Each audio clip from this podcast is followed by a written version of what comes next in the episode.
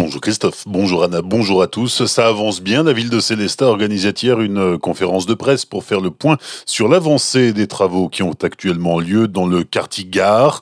La gare routière étant presque terminée, elle pourra entrer en fonction dès lundi prochain, mais les véhicules ne pourront toujours pas accéder au parvis de la gare et notamment au dépôt minutes qui doit être aménagé prochainement.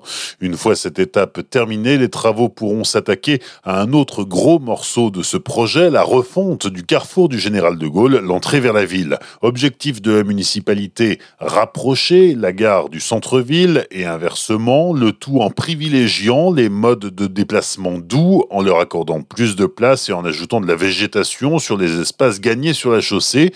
Les explications de Jacques Meyer, adjoint au maire en charge du patrimoine et des grands travaux. Il faut savoir que la poursuite du chantier va commencer à partir du 15 mars et va durer jusqu'à fin octobre concernant la place du Général de Ainsi que le parking dépose minute. Ce qu'on a voulu à un certain moment, c'est le réaménagement du carrefour avec les besoins actuels, sachant que ce carrefour a été construit du temps où il n'y avait pas d'autoroute. Il y a aujourd'hui quelques 7000 véhicules jour qui passent sur ce carrefour par rapport à 50 000 véhicules jour sur l'autoroute. L'esprit du projet, c'est d'utiliser tout cet espace qui sera délaissé pour créer un parc urbain et créer un circuit végétal de la gare jusqu'au niveau du centre-ville pour avoir vraiment un espace spécifique pour les piétons et pour tous les modes de déplacement doux, vélo, pour que tout à chacun puisse se retrouver dans un espace euh, végétalisé, arboré, en toute convivialité. Faciliter les déplacements des piétons sans impacter les véhicules, ce n'était pas une mince affaire pour les services techniques de la ville.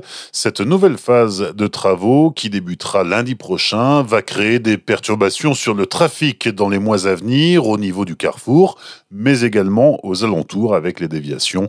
Plus d'informations à retrouver sur notre site avec un article à ce sujet. C'est sur azur-fm.com dans la rubrique Actualité régionale.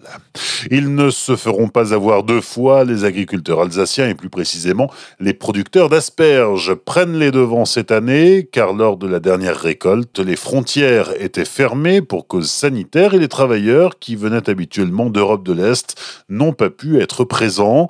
Des personnes en chômage technique, des serveurs ou restaurateurs les avaient donc remplacés au pied levé dans les champs, mais tout n'avait pas pu être ramassé. Pour la récolte qui aura lieu mi-avril, les producteurs recrutent déjà un millier de personnes. Pour postuler, rendez-vous sur le www.asperge.fr. Alsace. Par ailleurs, la collectivité européenne d'Alsace et la Chambre d'agriculture proposent aux bénéficiaires du RSA de se former au métier du maraîchage du 15 au 29 mars, avec la perspective de participer ensuite aux récoltes. Cinq nouveaux décès liés à la Covid-19 hier en Alsace. Selon Santé publique France, 702 malades sont pris en charge dans les hôpitaux du Bas-Rhin et du Haut-Rhin, dont 94 en réanimation. Au cours des dernières 24 heures, 33 nouveaux patients ont été. Sur le front de la vaccination, un peu plus de 2500 personnes ont été vaccinées hier. Enfin, un jeune colmarien de 18 ans qui menaçait de tuer un chat à coups de tournevis et dont la vidéo est devenue virale sur les réseaux sociaux.